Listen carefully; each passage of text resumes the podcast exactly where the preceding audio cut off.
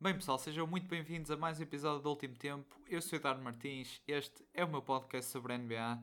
Estamos de volta para analisar mais uma semana, uh, uma semana de playoffs, onde houve muitas surpresas, uh, algumas notícias menos boas, outras melhores. Temos séries muito interessantes, como por exemplo New York Knicks contra Atlanta Hawks, temos os Nuggets contra os Blazers, que também promete que, que vai ser uma boa série. Uh, e é exatamente isso que vamos falar hoje.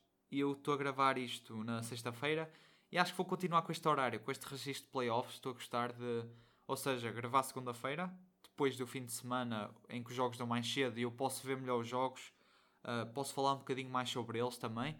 E depois gravar à sexta, que é um bocado o recap, digamos, da semana, em que eu consegui ver alguns jogos, outros não houve a mesma hipótese vi alguns e acabei por nem ver a totalidade do jogo porque não havia muito a dizer e já, já vamos falar sobre isto. Um, e é isso. Acho que vou manter neste registro de episódios à segunda e episódios à sexta-feira. Um, e, vamos, e vamos começar. Vamos começar com uns Milwaukee Bucks que estão completamente a destruir os Miami Heat.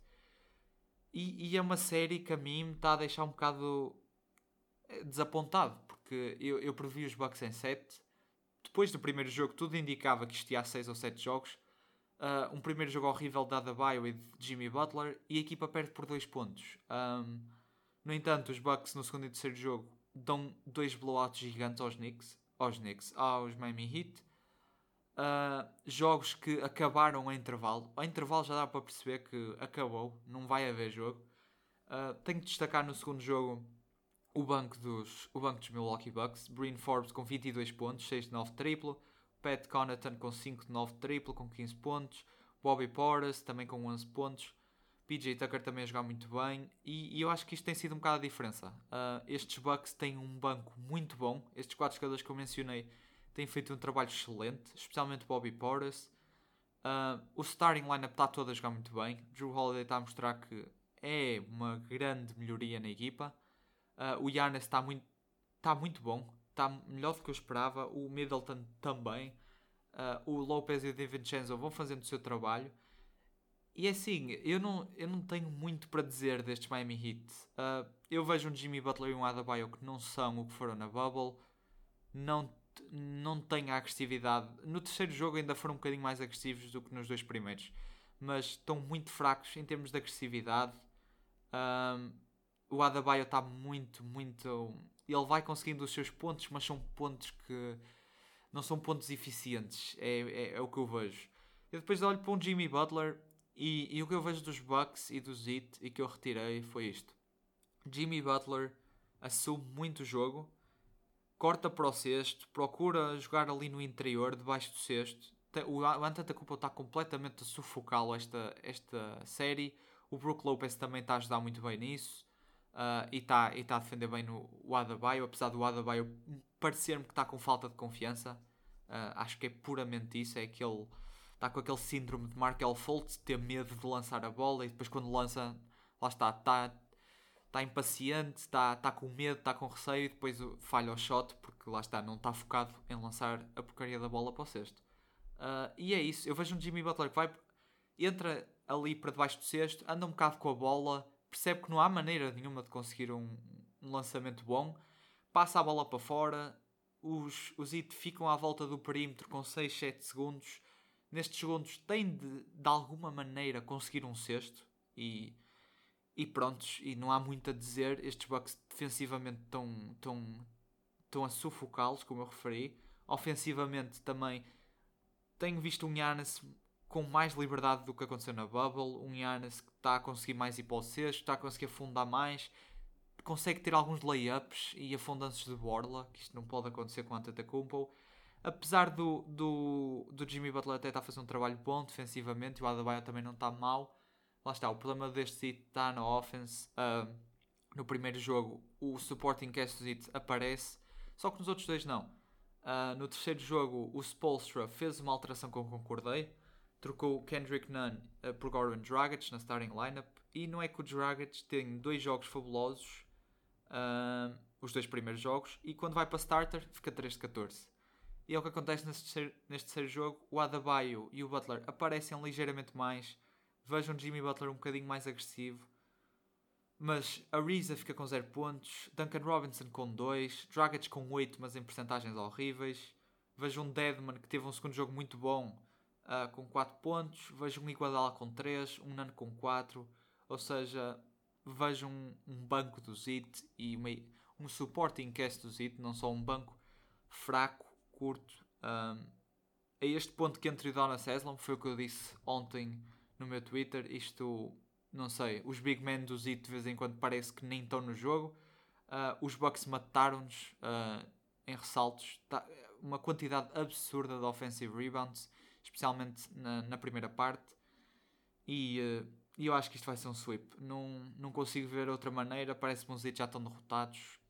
eu nem gosto de dizer isto, mas se calhar os Zit foram de facto um produto da Bubble. O seu sucesso. Eu não estou a dizer que Duncan Robinson e Tyler Hero não consigam chegar a esse nível novamente na carreira. Eu acredito que conseguem e conseguem superá-lo ainda. Uh, pelo menos Tyler Hero, que ainda é bastante jovem. Mas se calhar o facto de estarem a jogar num ambiente quase de pick-up game, parecia que estavam quase num estúdio a jogar, uh, ajudou-os bastante. E agora jogando em frente a fãs, mesmo, mesmo em Miami, em frente aos seus fãs, é diferente. Há, mesmo, mesmo que seja em casa, há uma pressãozinha acrescida de corresponder às expectativas. Uh, e é tudo, é, isso é tudo o que o Zito não tem feito. Uh, é, não tem correspondido às expectativas e estes Bucks parecem muito, muito fortes. E eu não posso esperar por ver, uh, por ver estes Bucks a jogar contra os Brooklyn Nets. E já que falamos em Brooklyn Nets, acho que podemos passar para essa série em que os Celtics também estão coitados. Nem os posso criticar. Uh, é demasiado para os Celtics segurar esta equipa os Nets que neste momento estão com uma lead de 2-0. Uh, Joe Harris, lá está, ficando 7-10 triplos, esqueçam lá isso. Mais vale ir para casa e, e, descansar. Porque se alguém fora deste Big 3 está a marcar assim, não temos jogo. Uh, não há maneira de alguém conseguir acompanhá-los. Uh, em termos Celtics, Tatum está a ter uma má série. Eu nem vou dizer nada, nem vou criticar. Eles também só estão aqui por causa dele. Uh, o Thompson, o Smart, o Campbell, o Fournier vão ajudando. O Robert Williams também teve. Teve e está a ter alguns jogos ok, mas é uma segunda unidade curta, como eu já referi. É uma equipa inexperiente, é uma equipa com, com várias falhas que nunca corrigiram ao longo da época. Uh, com más trocas, como eu, eu não gostei da troca de Mo Wagner por Daniel Thais, não me faz sentido nenhum. O Mo Wagner que nem, nem tem minutos. Eu acho que o Mo Wagner nem está inscrito. Se calhar, se calhar está na G-League, não sei o que, é que está a passar, mas nem me aparece aqui inscrito. Um, não sei, acho que essa troca não foi boa para eles. Como posso referir que a troca do Kelly Olynyk do Zit, voltando a isso muito rapidamente, pelo Bialica também não faz sentido, não é não faz sentido nenhum, mas não nos ajudou nada. Até o Olynyk poderia contribuir de alguma forma uh, para este Miami Heat, se calhar até no starting lineup. Um Kelly Olynyk se calhar um, poderia ajudar lá está, no que ele sabe fazer em triplos, uh, poderia abrir o campo. Mas a troca, lá está, pronto, são escolhas que as organizações fazem, não resultou, também não, não ia ser o Kelly Olynyk que ia mudar. Uh, mas passando, voltando aqui a estes Celtics contra, contra Brooklyn Nets, uh, é um, não vou perder mais tempo. É um Celtics não tem maneira de parar isto. Vamos ver, eles agora eles estão a perder 2 vão para casa, vamos ver se de alguma forma, com algum milagre, conseguem um jogo, mas eu, tal como os Bucks, prevejo um sweep destes Brooklyn Nets e, e é isso. Passando a Blazers contra Nuggets, é uma série que eu não tenho conseguido ver.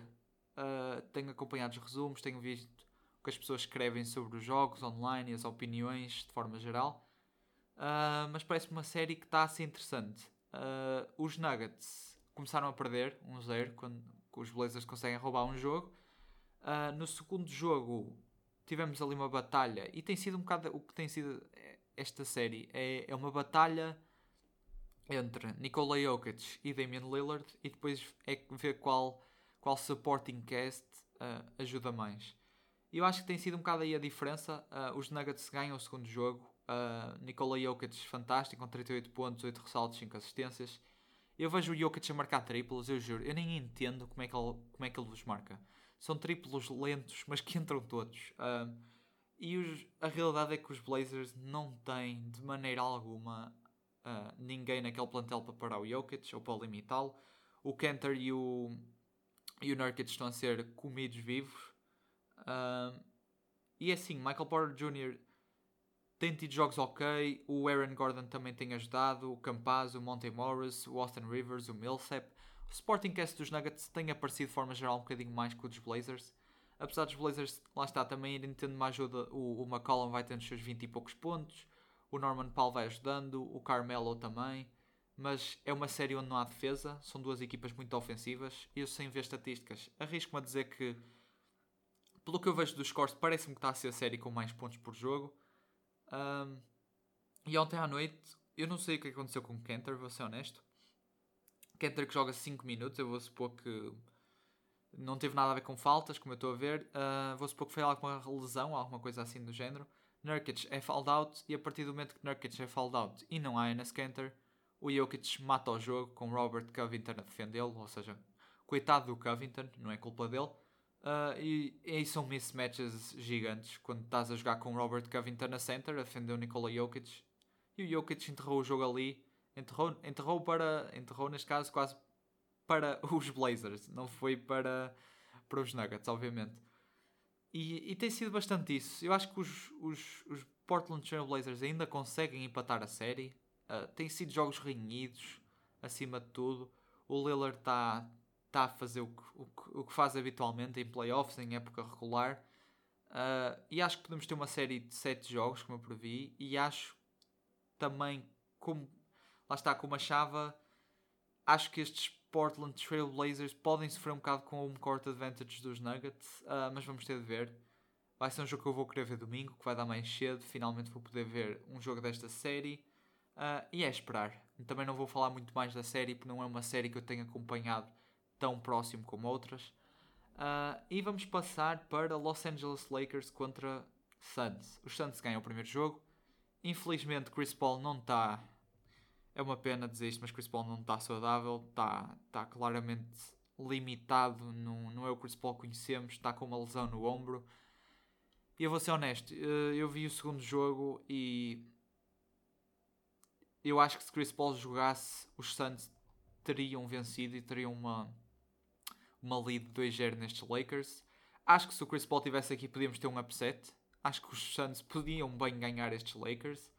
Uh, tenho de dar o respeito e o mérito a Anthony Davis, tem sido mais agressivo e é exatamente isso que os, que os Lakers procuram. Pelo que tenho visto as pessoas também a dizer e pelos jogos que vi, o Drummond continua com estatísticas parecidas, mas está está a entrar melhor na equipa. O LeBron tem sido mais agressivo. O Schroeder também tem ido ajudando.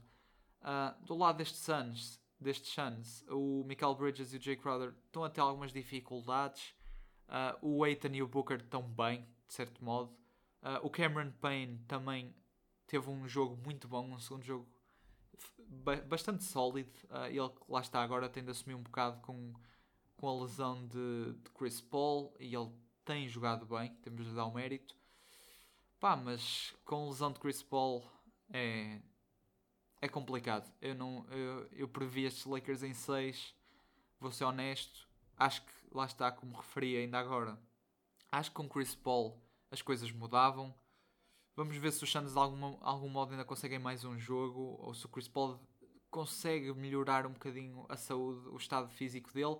Uh, o, o, treinador dos Suns, o Monty Williams e mesmo o GM, têm dito que ele está a melhorar, mas o que eles dizem não, não se está a traduzir em campo. Dá para ver que é um Chris Paul que tem dificuldades em marcar cestos, normalmente marca. É um Chris Paul que está com está a jogar 20 minutos por jogo, está, só lança 3, 4, 5 vezes ao sexto, que já mostra que ele, ele sabe que não está apto para, para jogar este nível.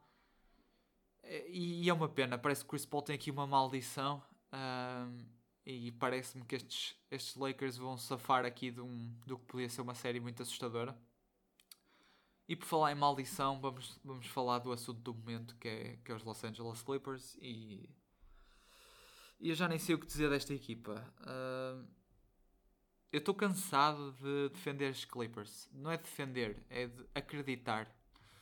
Uh, eu não sei do que é, não sei se é da organização, não sei se é terem o mesmo estádio com os Lakers a este ponto, eu diria, mudem de cidade, saiam de Staples Center, que isso deve estar a fazer mal. É, eu, eu, eu não consigo mesmo. Eu olho para estes Clippers e em papel a equipa está lá. E o que eu começo a chegar à conclusão, eu não vi o segundo jogo uh, da série. Para quem não sabe, os Mavericks neste momento estão a vencer 2-0. A série vence os dois jogos em casa dos Clippers e agora hoje à noite uh, vão jogar contra. Ou seja, vão jogar em casa contra os Clippers. Uh, eu vou ver o jogo, o jogo vai dar um bocado mais tarde, mas eu posso abdicar de umas horas de sono porque é sexta-feira. Uh, e, e, e esta, esta equipa dos Clippers, como eu referi, em papel parece boa, mas se calhar, não sei, se calhar os nomes estão gastos. Um, se calhar eu não devia olhar para o Nicholas Batum como tenho olhado, nem para um Rondo, nem para um Serge Ibaka. Uh, honestamente, eu não posso culpar Paul George nem Kawhi Leonard. Eu recuso-me a, ouvir falarem de Pandemic P, de Kawhi Leonard. Eu vi pessoas a culpar Kawhi Leonard por esta segunda derrota dos Clippers e eu, eu nem acreditei no que eu estava a ouvir. Kawhi Leonard que marca 41 pontos em 14 de 21 de campo, 9 de 10 de free throw, 6 ressaltos, 4 assistências. Estamos a falar de. Isto nem é, isto nem é 50, 40, 90 club. Isto é 60, 50, 90 club. Uh, ele que teve de defender o Doncic, ou seja, ter de produzir isto ofensivamente e parar o melhor jogador da outra equipa é extremamente complicado. Um, Paul George também chega de Pandemic P, chega de criar essa narrativa. Ele tem 28 pontos, 12 ressaltos, 6 assistências, 12 de 22 de campo. Tudo bem que ficou um de 7 triplos, mas acabou por ter 20, 54% de field goal percentage. E a culpa não está nestes dois jogadores. Uh, se LeBron James tivesse 28 pontos, 12 ressaltos e 6 assistências, toda a gente diria que o LeBron teve um jogo excelente. Mas por ser o Paul George, é Pandemic P. Uh, e a realidade é que a culpa não está em Kawhi, não está em Paul George. A culpa está no supporting cast destes Clippers, a meu ver.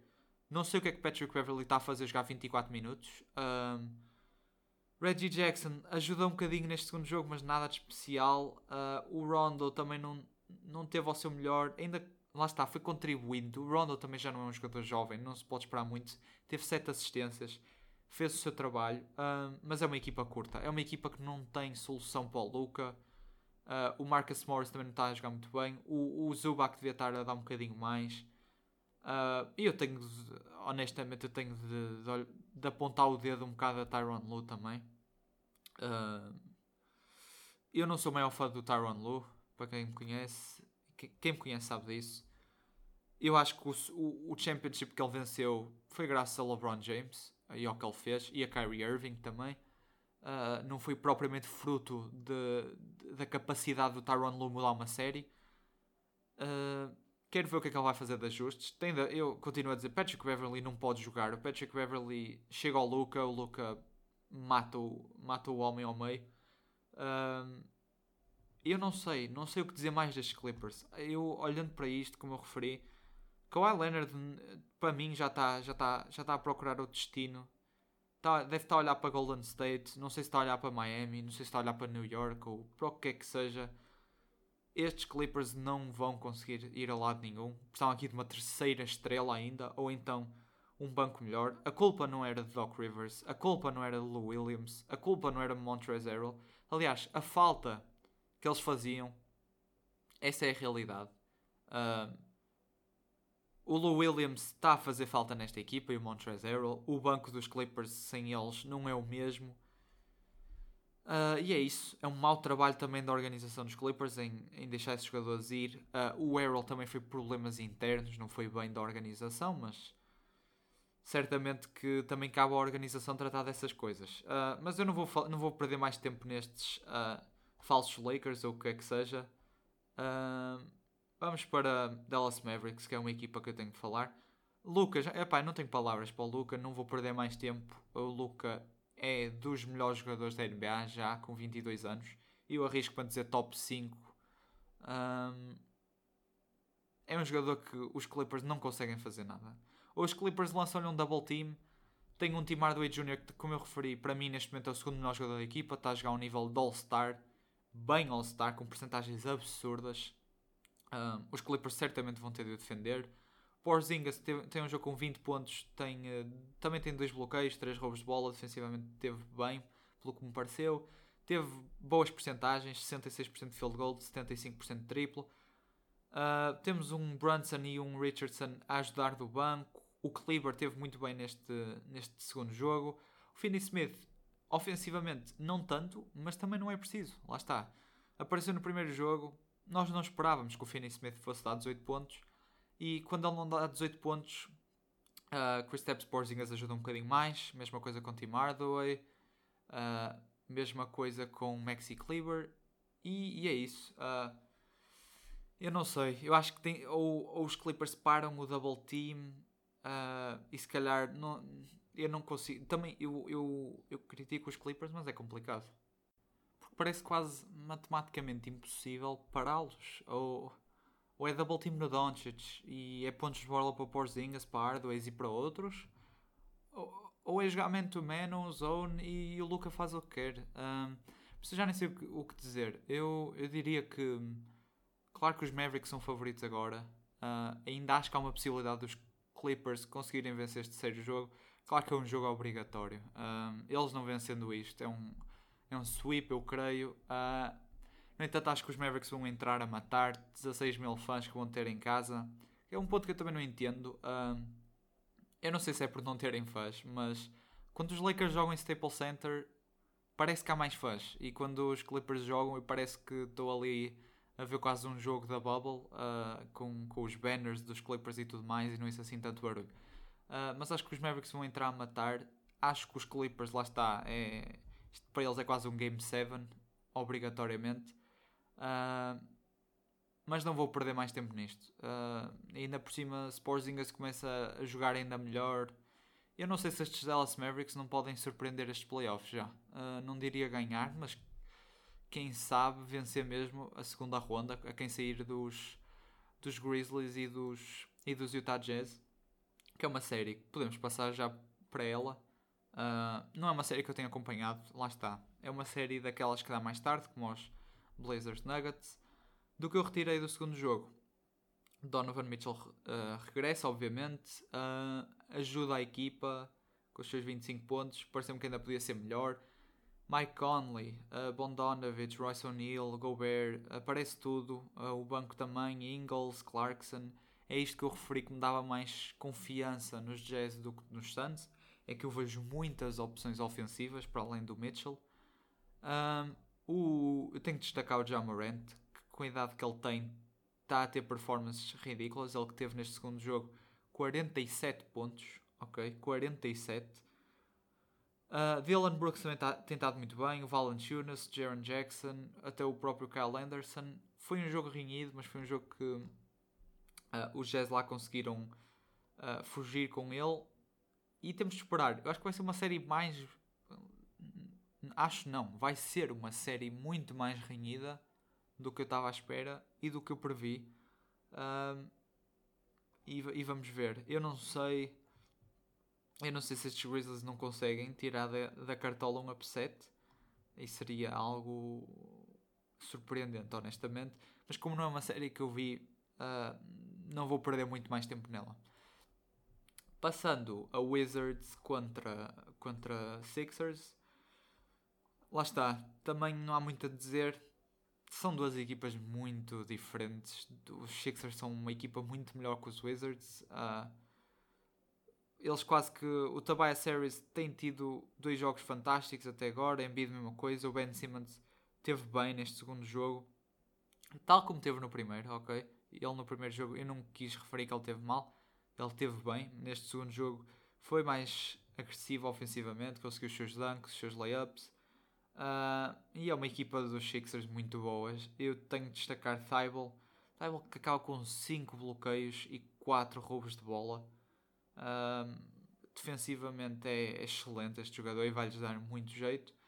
Seth Curry também tem estado bem, Danny Green a mesma coisa, os Wizards, o Bill teve bem, uh, o, Russell Westbrook hum, foi uma má noite dele, 2 de 10 de campo, 0-3 de triplo, não foi a melhor noite, de facto, e, um, e acho que não há muito a dizer, acho que vai ser uma sweep e, e acho que estes Sixers vão, vão vencer sem muitas dificuldades os Wizards.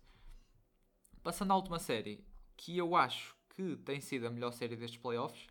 É uma série que eu vi os dois jogos, vi os dois jogos na sua totalidade certeza que não vou perder mais nenhum jogo, a não ser que seja mesmo por força maior ou algo importante.